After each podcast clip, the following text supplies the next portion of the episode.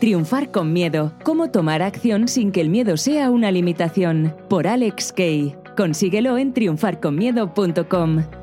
Buenas, buenas, bienvenido, bienvenida a un episodio más de mi podcast donde cada semana te cuento en mis propias palabras algo que a mí me haya ayudado a ser mejor persona o mejor profesional. Quiero empezar agradeciendo a Lady por haberme dejado este mensaje tan bonito a través de Instagram. Alex, hoy estuve escuchando tus podcasts en todas partes mientras estaba en la cocina, en el carro, en la piscina y hasta en el baño. mientras más escucho, más me encantas. Tan genuino, tan práctico y con un gran sentido del humor que simplemente no quiero despegar mi auricular del oído. Me cambias mi energía y mi estado de ánimo cada vez que te escucho. Gracias, amo todo lo que haces. Muchísimas gracias, Lady, por este mensaje tan bonito y gracias a todas las demás personas que siempre me contactan a través de Instagram. Si tú no lo has hecho, porfa, contáctame a través de Instagram por privado y dime que eres oyente de mi podcast.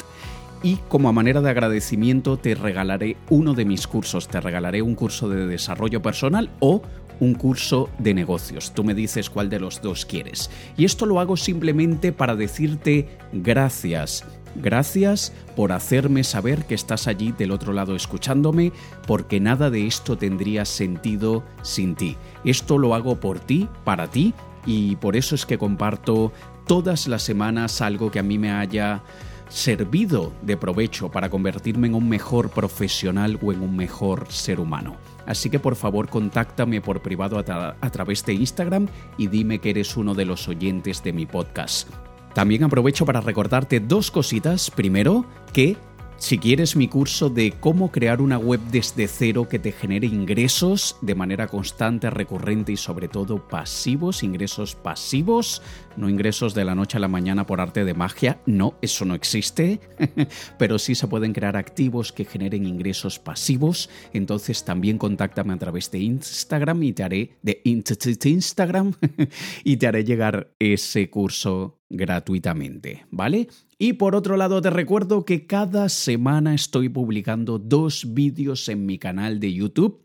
Búscame en YouTube Alex K E Latina, Alex K E I de Italia y allí verás que estoy publicando todas las semanas dos nuevos vídeos específicamente concentrados en su gran mayoría en persuasión, carisma, autoridad, negociación e influencia. Principalmente, 90% de los vídeos que estoy publicando en mi canal de YouTube son sobre este tema, así que si es algo que te puede interesar, que creo que absolutamente todas las personas, seas trabajador, seas empresario, seas emprendedor, lo que sea, es importante adquirir habilidades de persuasión, no de manipulación, de persuasión positiva, porque muchas veces tienes que ser persuasivo o persuasiva con tu pareja, con tu jefe, con tus hijos. Persuadir es la capacidad de convencer con buenos argumentos, con argumentos válidos, para cambiar la opinión de otra persona o para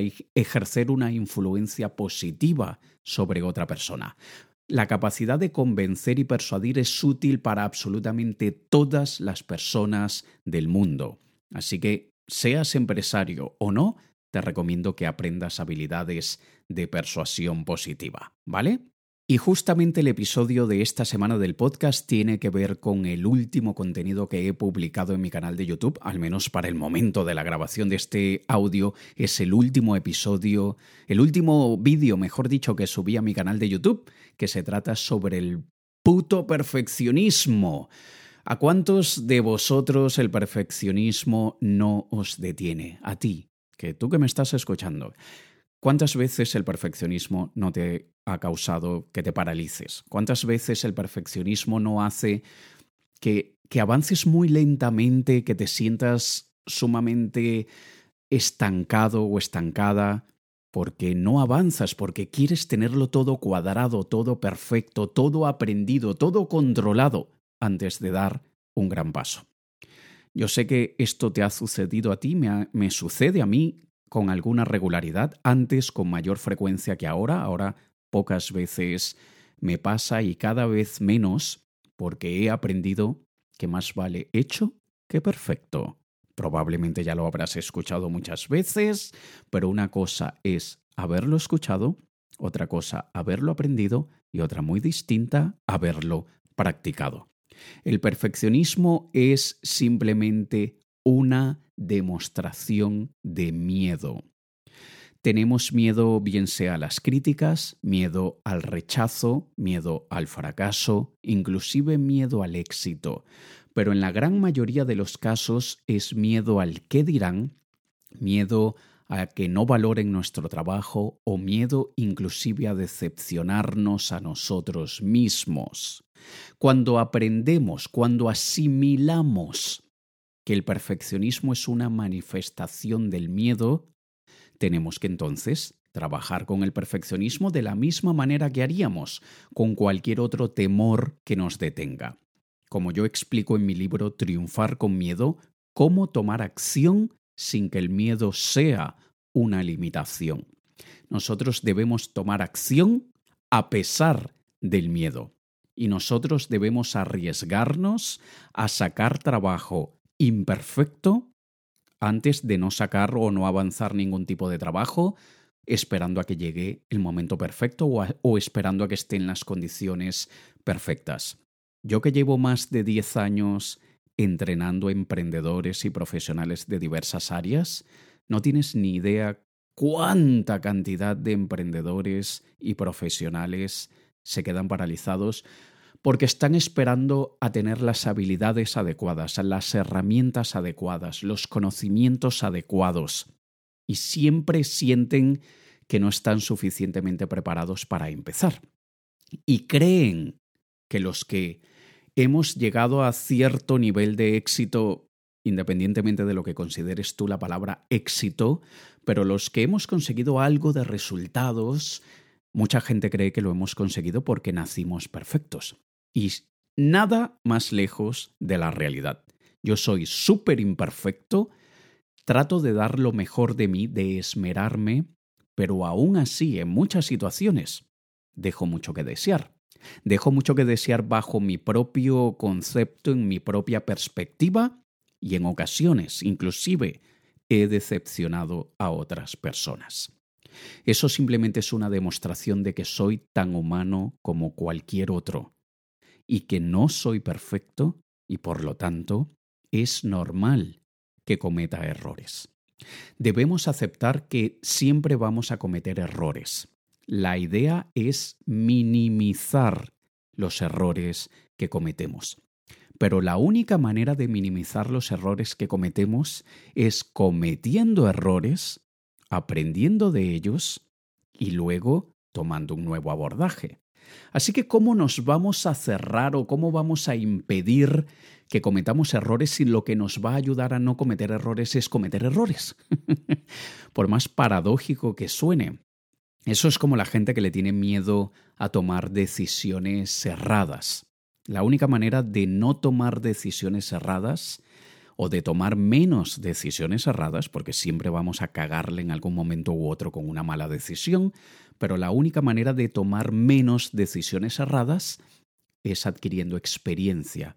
Y la única manera de adquirir experiencia es tomando muchas decisiones erradas.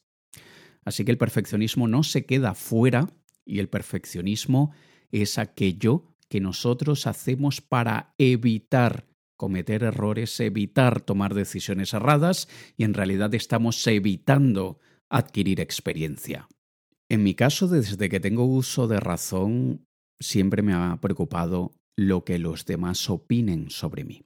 Sin embargo, en los últimos años he cambiado eso muchísimo y ya realmente poco me importa lo que piensen los demás de mí, porque simplemente he aceptado que habrá gente que aprecie y valore mi trabajo, habrá gente que deteste y odie mi trabajo, y habrá gente a la que le da exactamente lo mismo que me pase un camión por encima.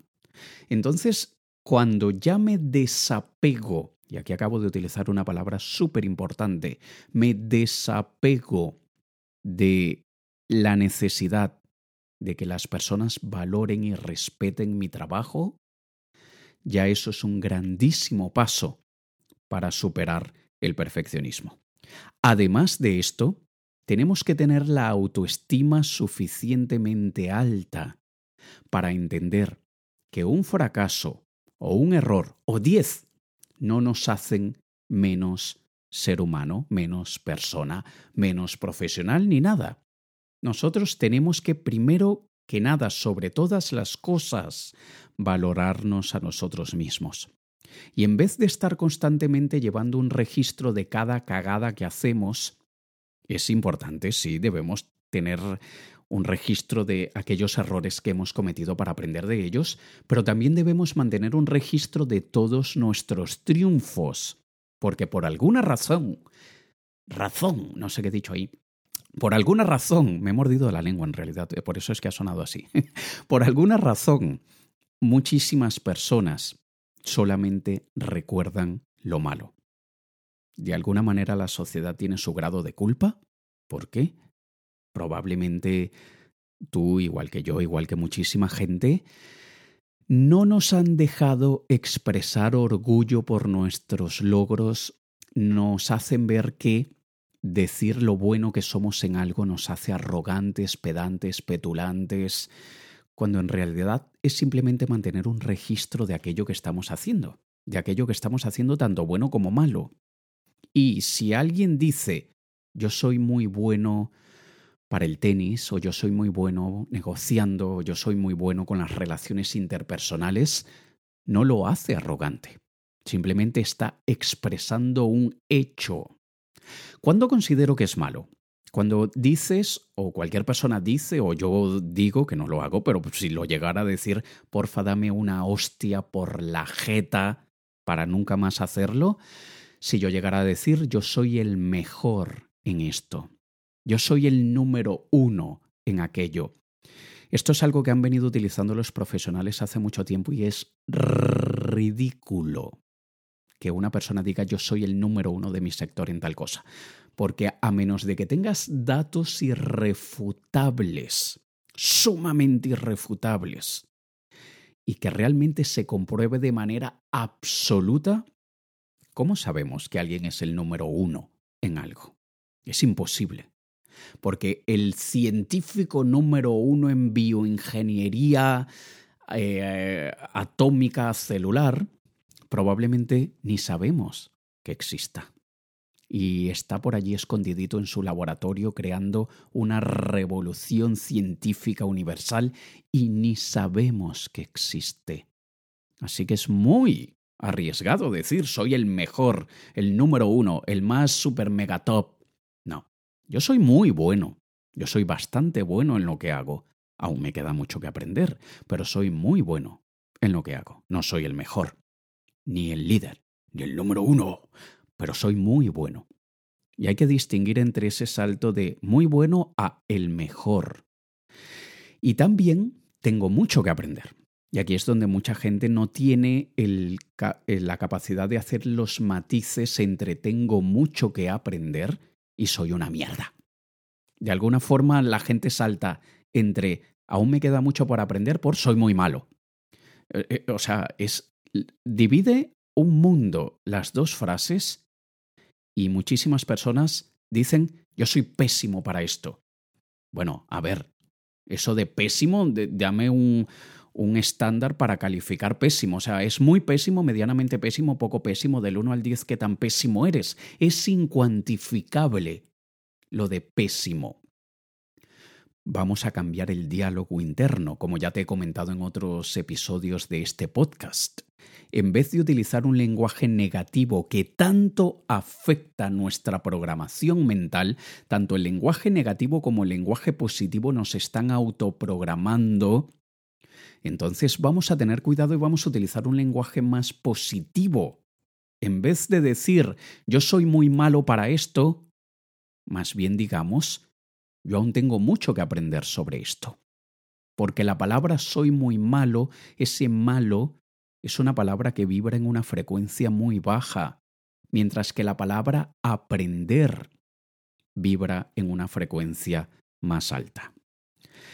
Si aún no has tenido posibilidad de estudiar esto de las vibraciones, de las frecuencias, de la fluctuación de energía de absolutamente todo lo que nos rodea, te recomiendo que estudies un poco más sobre esto, porque yo llevo ya varios meses exponiéndome al tema de energías, frecuencias, vibraciones, y antes yo ignoraba muchas de estas cosas porque para mí eran una grandísima tontería esotérica, bla bla, mombo jambo eh, y demasiado New Age para mi cerebro racional. Y en realidad me abrí y simplemente dije voy a ser una hoja en blanco y no voy a juzgar, no voy a de ninguna manera dejarme llevar por mis preconceptos y voy a abrirme a todo y eso me hizo creer en todo, no creer en nada y simplemente tratar de ser muy objetivo. Y efectivamente que lo de las vibraciones y la energía es un mundo y esto nos ayuda a programarnos mentalmente. Y la palabra inclusive perfeccionista. Mucha gente no tiene ni idea que está vibrando tan bajo que por eso te mantiene bloqueado, te mantiene paralizada. ¿Por qué?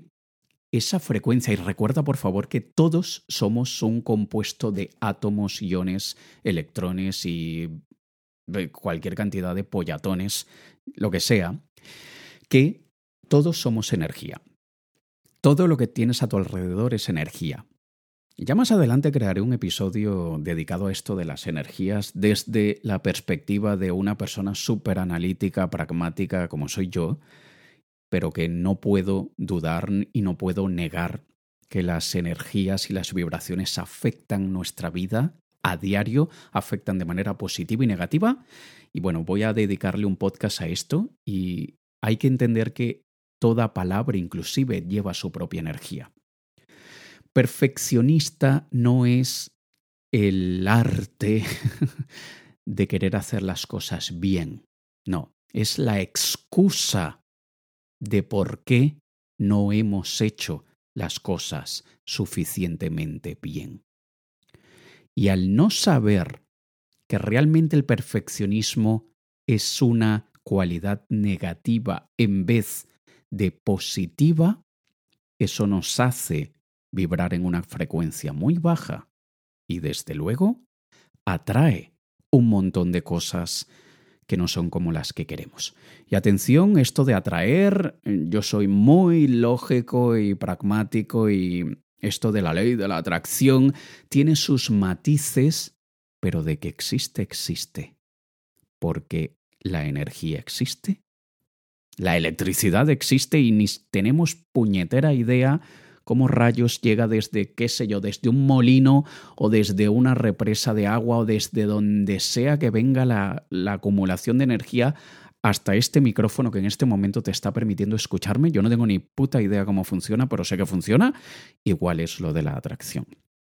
Y entonces aquí cuando aprendemos a reencuadrar la palabra perfeccionismo, nosotros estamos entendiendo que en vez de ser una cualidad positiva, es como decir, soy muy malo para eso. Me cuesta mucho eso. No sé hacer eso. Todas estas frases de alguna manera están detrás del perfeccionismo. Así que vamos a limpiarnos de la palabra es que soy muy perfeccionista. Porque eso es como decir es que yo soy una mierda.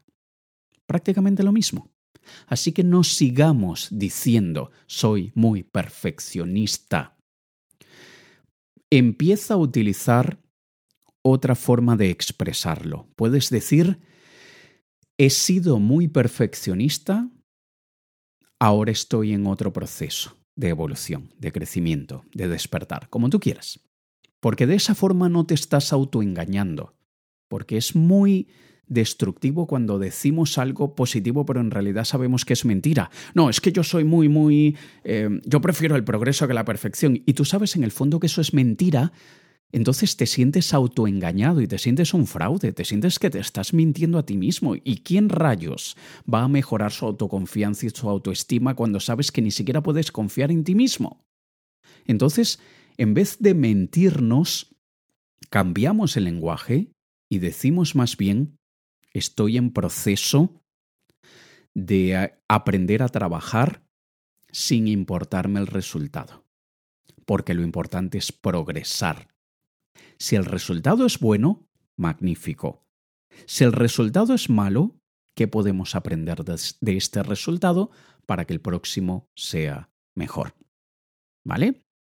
También, y todo esto, date cuenta que es un poco ambiguo, un poco desestructurado, pero todo esto contribuye a cambiarse el chip para dejar de ser perfeccionista.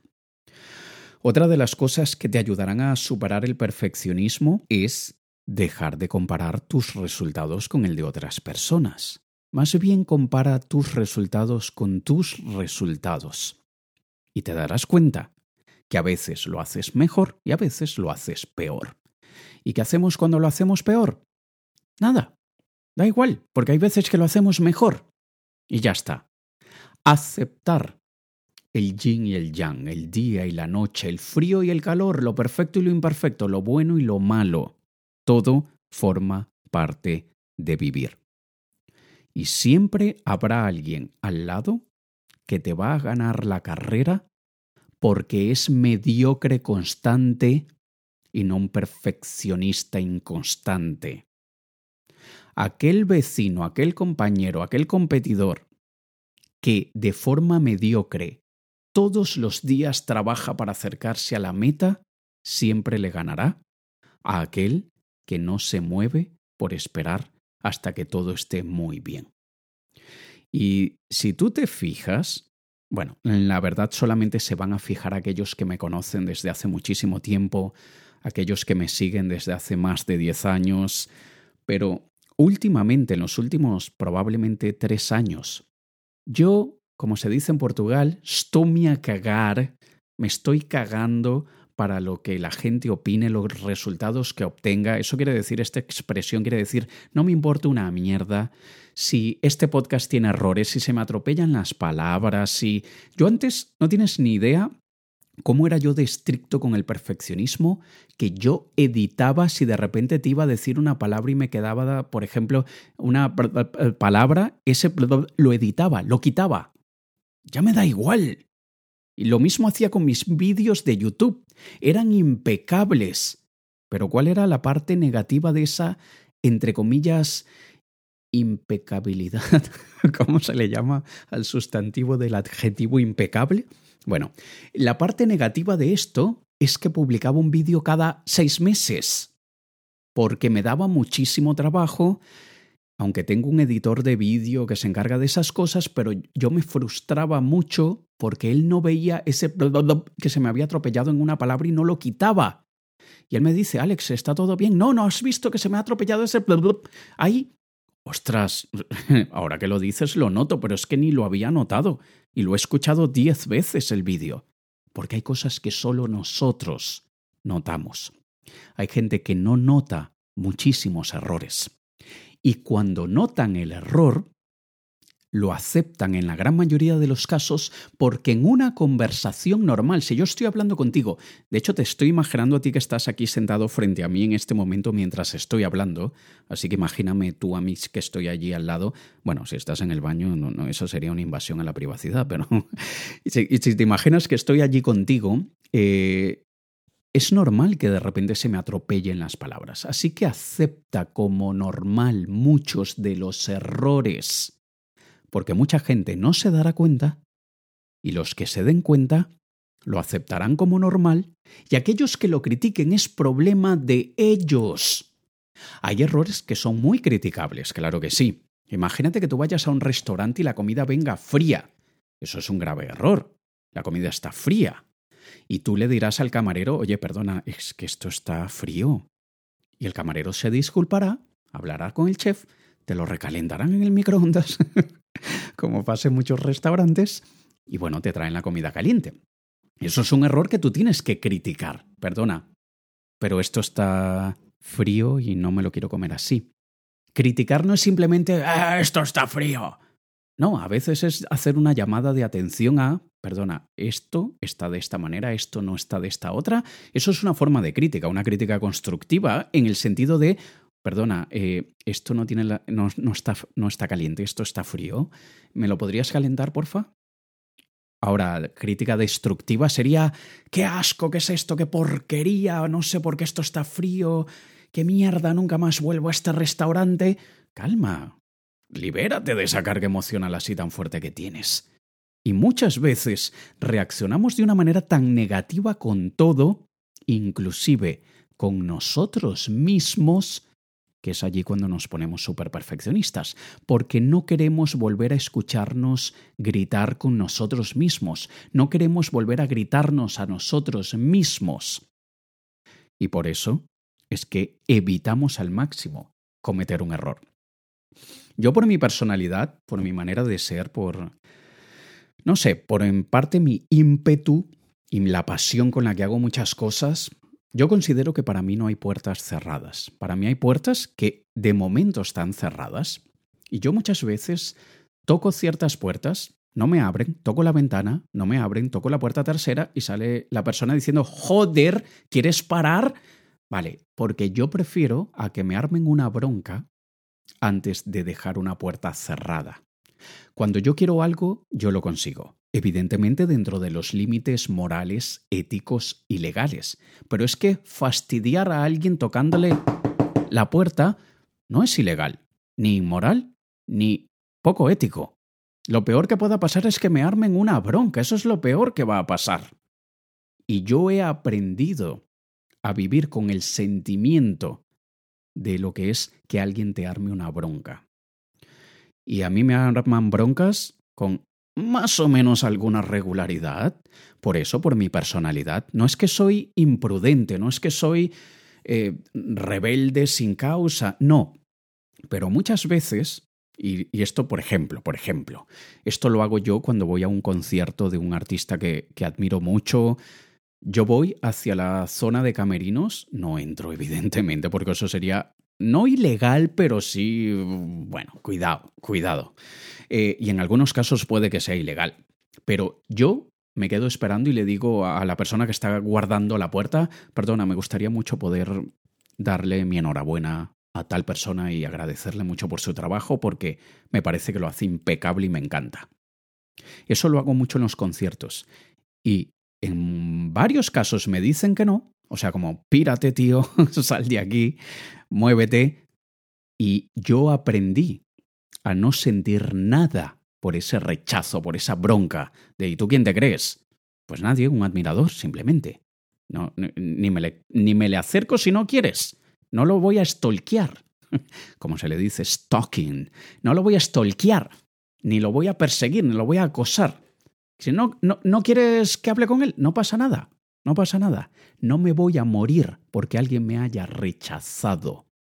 No me voy a morir porque alguien me haya armado una bronca, porque raramente arman una bronca así como que te haga perder la autoestima, que te haga sentir súper mal. O sea, raramente, yo ya no me acuerdo, de hecho, cuándo fue la última vez que alguien me armó una bronca así de subiendo la voz y, y, muy enfadado. No sé, pero no, hace años que eso no pasa. Lo peor que, que, me, que he recibido es un no rotundo. No, no, no, no, no se puede. Vale, ya está, no pasa nada. Y esto me ayuda también conmigo mismo.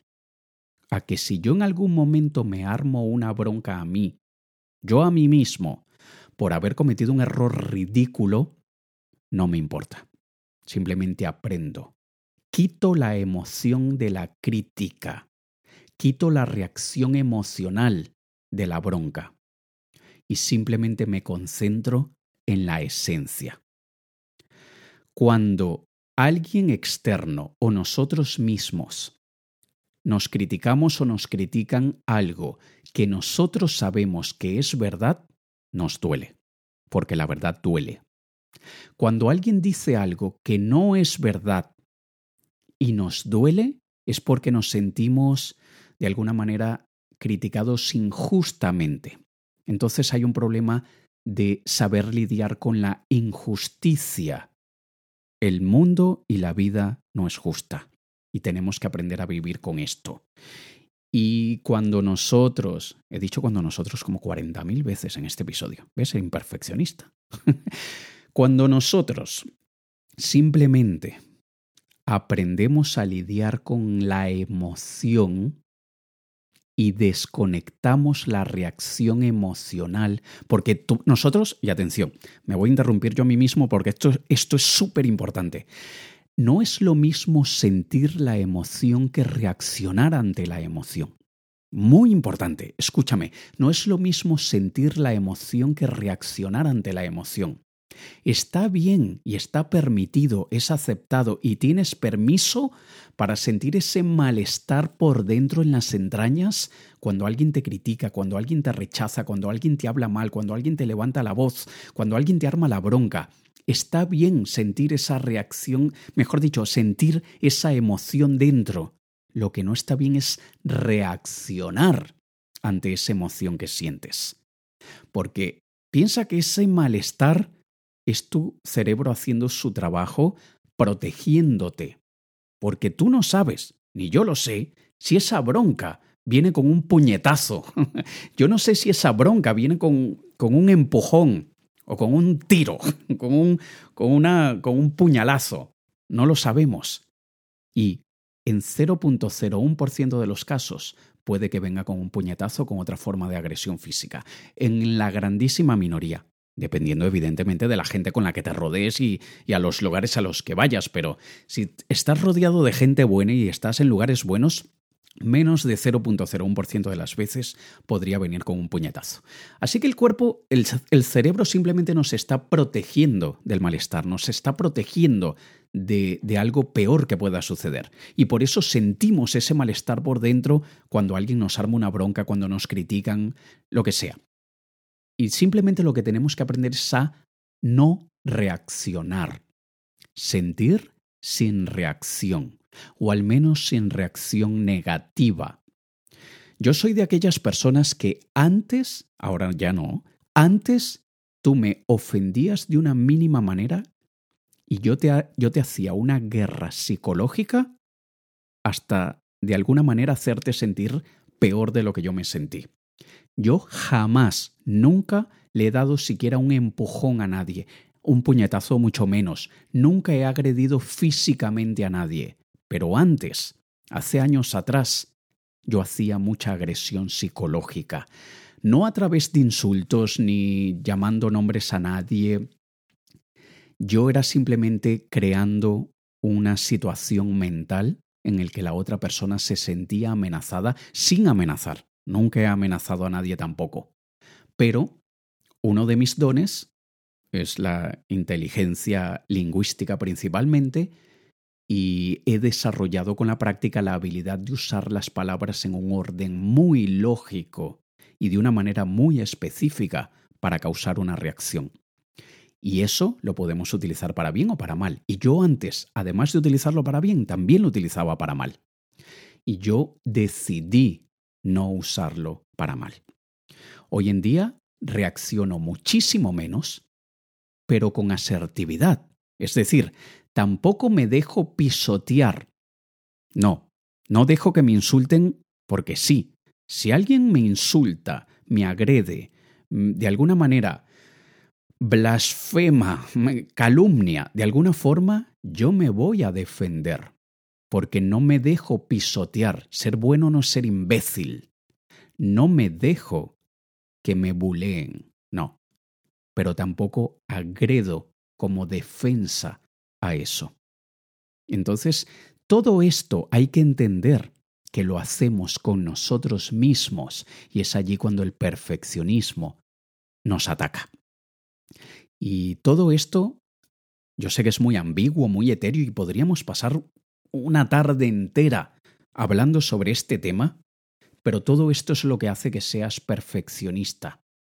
Y todo esto es lo que te recomiendo que desconectes para que dejes de serlo. Así que desarrolla la habilidad para que no te importe lo que los demás opinen de ti que te vuelvas inmune a las críticas de los demás, al rechazo, que aprendas a lidiar con esa emoción que sientes y que no reacciones ante las emociones. También construye tu autoestima y tu autoconfianza manteniendo un registro de todas las cosas buenas que haces y también de las cosas malas, sabiendo que las malas te ayudarán a hacer otras buenas.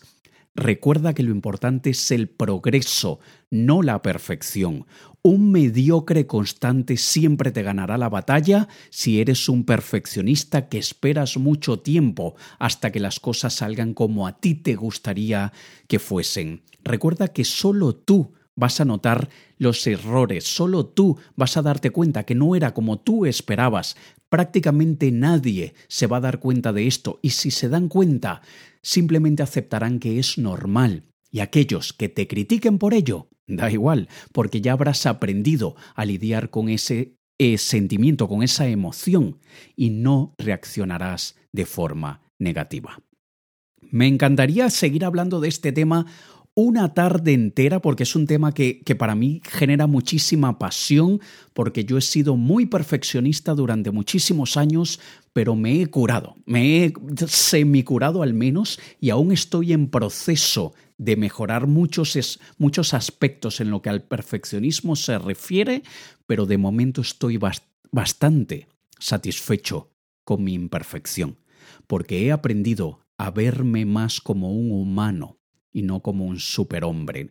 Así que cuando aceptamos que somos humanos y le guste a quien le guste y no le gusta a quien no le guste, simplemente reencuadramos lo que antes pensábamos y lo que antes creíamos que era malo, ahora vemos que aquellos a los que les guste nuestra imperfección serán más fieles y estarán más cerca de nosotros porque aun reconociéndonos imperfectos, quieren estar allí. Mientras que aquellos que no les gusta nuestros errores, que no les gusta cuando la cagamos, ya sabemos que son personas que no aceptan que somos humanos y que cometemos errores como ellos. Así que quitarte el perfeccionismo y te dejo con una última joya antes de finalizar. Cuando tú aceptas el perfeccionismo, además estás aceptando que ahora tus errores o tu manera imperfecta de hacer las cosas te mostrará quiénes realmente te valoran y quiénes no. Así que intenta acumular esa tribu de personas a tu alrededor, esa familia que probablemente sean de otra sangre, que realmente valoren lo que haces y te valoren como persona, aún mostrándote imperfecto. Y en parte yo estoy muy satisfecho con los resultados que estoy consiguiendo a través de este podcast y con todos los mensajes que recibo cada semana porque yo me propuse hacer este podcast siendo imperfecto. Y me dejé de tanta pulcritud como hacía antes las cosas y de tanta tiquismiquisis para simplemente mostrarte que soy tan humano como tú, que lloro como tú, que sufro como tú, que cago como tú y que simplemente soy tan ser humano como lo eres tú. Si aún no me has contactado por privado, por favor hazlo, déjame saber que estás allí, déjame saber que escuchas mi podcast y te voy a responder. Te voy a responder yo, no te va a responder ningún asistente, nadie.